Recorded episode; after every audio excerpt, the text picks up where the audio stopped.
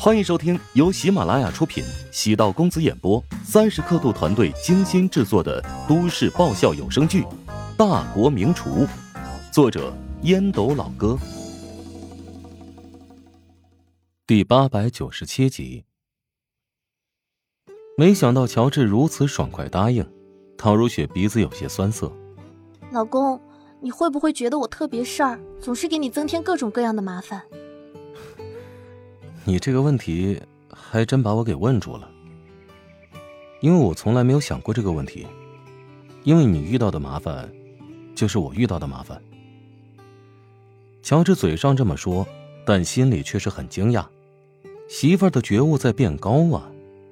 不过，他从未觉得陶如雪身上出现的问题给自己带来任何困扰。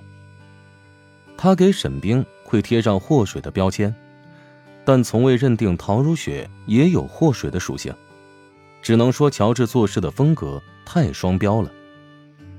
但仔细想想，双标有问题吗？一个是同学，一个是媳妇儿。媳妇儿即使遇到天大的难题，作为丈夫能袖手旁观吗？至于沈冰、穆晓帮他们一把，那是乔治品德高尚，在做好人好事，又不是分内之事。除了偶尔对陶如雪几句之外，乔治对陶如雪真的没话说。如果一百分是满分，至少能打九十八分。最近越来越容易被自己感动到了。陶如雪道：“我得跟你道歉。”道歉什么？你别吓唬我！莫非又做了什么天怒人怨的事情了？仔细想想，结婚这么久，陶如雪如此郑重其事。跟乔治道歉，好像没有过。他始终将自己当成小仙女一样，小仙女怎么会错呢？陶如雪眼睛雪亮的说道：“我对和秦佑成的关系进行了深刻反思，我没有考虑你的感受，跟秦佑成走得太近。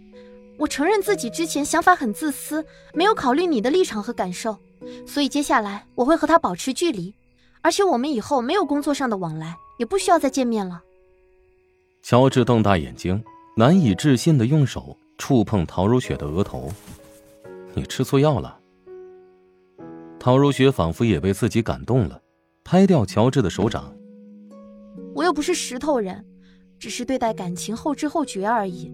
那天安子夏说了我一通，我仔细想想也挺不是滋味的。”啊，原来是安妖精在后面神助攻了呀！这女人怎么突然会转了性了？以前没少在陶如雪面前诋毁我，如今却经常会帮我暗自助攻。事出反常必有妖，夜路走多了，总觉得会有刁民想害朕呢。哼，原来是被人提醒才意识到之前有多么的傻白甜，我还以为你的情商自我提升进化了呢。你的情商才需要提升呢。明白了。莫非是你怕始乱终弃，故意弄了个青梅竹马出来给我制造压力？不过你别说啊，这招还挺有用的。呸呸！陶如雪不搭理乔治，自顾自的朝前跑去。我有那么稀罕乔治吗？还故意制造对手？他怕是得了被迫害妄想症吧？乔治知道陶如雪不是那样的人，他的情商不算低。只能说与外界接触的比较少，欠缺正确的引导。乔治突然加速追上了陶如雪，从后方用食指在她的发带上一勾，如同瀑布般黑亮的秀发，宛如仙女散花般在空中散开。陶如雪微微一怔，这才反应过来，下意识的捂住自己凌乱的长发，再朝乔治望去，他已经在十多米之外。哎你给我站住！陶如雪抿嘴嗔怒，双臂滑动，脚尖踏地，身体如同翩然起舞的春燕，朝乔治猛追而去。奔跑了足有五六分钟，陶如雪力竭，双手撑着膝盖，气喘个不停。乔治转身来到陶如雪的身边，用手挽住她的头发，轻轻梳理，将发带给她绑了上去。陶如雪想要伸手拍打乔治的胸膛，被乔治狠狠的用手搂住。陶如雪挣扎了两下，颓然放弃。陶如雪轻声道：“ 身上都是汗，难受死了，放开我吧。”再抱一会儿，一会儿就好。乔治等待时机，望着天空，星辰密布。若是能找到一颗流星，那就太应景了。只可惜事与愿违，没能找到流星，让浪漫多了点遗憾。乔治松开陶如雪，两人又开始慢跑。陶如雪跑在前面，乔治故意用鞋子踩在她的影子上。突然想起多年前见面时的场景，她像个公主一样抱着洋娃娃，宛如蜜糖一般的微笑。此刻，她一如既往的让人心醉。人在一起久了，会忽略彼此的容颜，但那种依赖与熟悉，却是更加刻骨铭心。在乔治的眼中，女人已经成为自己不可或缺的一部分，他要永远守住她和她的影子，守住这份美好。乔帮主食堂虽然现在规模还不算大，但品牌价值已经被专业机构评估到很高的位置。一亿美金的估值，对于一个仅仅创办了一年的餐饮企业而言，是很大的肯定。何况乔帮主不仅有食堂，还有以区块链技术为主导的 App 平台。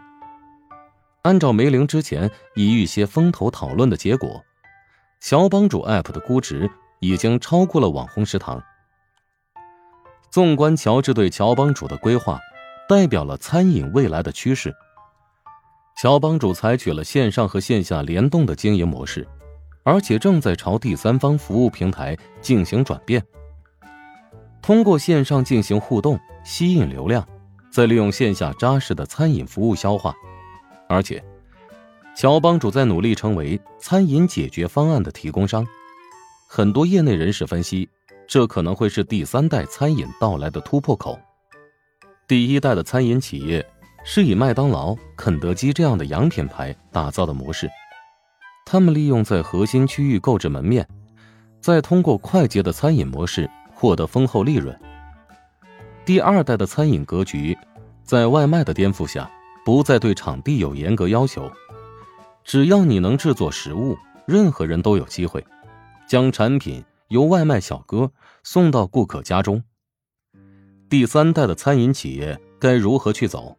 现在没有人看得见趋势，但有一点不会变，注定要颠覆现有的外卖模式。创造出具有更好体验感的餐饮消费模式。有人认为 AI 到来会让餐饮变得更加简单，只需要厨房有一个机器人，他会按照你的要求，在家中的厨房帮你烹饪好。但乔治认为，优秀专业的厨师依然具备核心竞争力和庞大的市场。乔治在试图做出尝试，比如建立自己的黄埔军校。搭建高端和中低端的餐饮链条，他让自己的团队研发和创新菜品，不仅传承华夏餐饮的精髓，而且还在努力融入西方美食的优点。本集播讲完毕，感谢您的收听。如果喜欢本书，请订阅并关注主播。喜马拉雅铁三角将为你带来更多精彩内容。